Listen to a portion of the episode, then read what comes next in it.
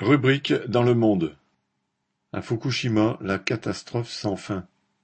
Le gouvernement japonais s'apprête à rejeter dans l'océan Pacifique de l'eau radioactive qui a servi à refroidir les réacteurs de la centrale nucléaire de Fukushima. Dix ans après l'explosion de la centrale, il faut continuer à refroidir le cœur des réacteurs.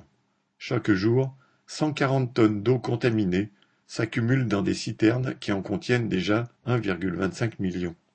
La société TEPCO, responsable de la centrale, affirme que son site de stockage sera saturé à l'automne 2022.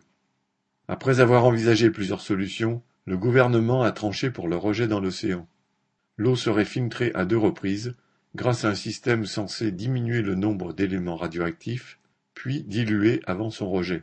Il restera pourtant dans l'eau du tritium et du carbone 14, ce qui, selon les autorités, serait sans grand danger pour la santé et l'environnement. Mais ni les pêcheurs de la région de Fukushima, qui craignent de ne plus pouvoir vendre leurs poissons, ni le reste de la population japonaise ne peuvent faire confiance aux déclarations rassurantes des autorités après des années de mensonges de la société TEPCO. Avant la catastrophe, celle-ci n'avait jamais réalisé les travaux de sécurité demandés par les autorités de sûreté nucléaire et avait fourni de faux rapports.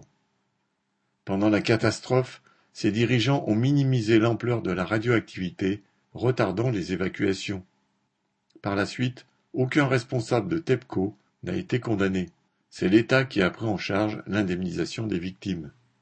L'université de médecine de Fukushima minimise aujourd'hui les cas de cancer de la thyroïde chez les enfants, pourtant multipliés par dix selon certaines études, et met en doute leur lien avec l'accident. Ceux qui continuent à lutter sur le site pour sécuriser la centrale sont des travailleurs précaires, sous-payés, mal protégés, et ils sont exposés à des doses de radioactivité supérieures aux normes.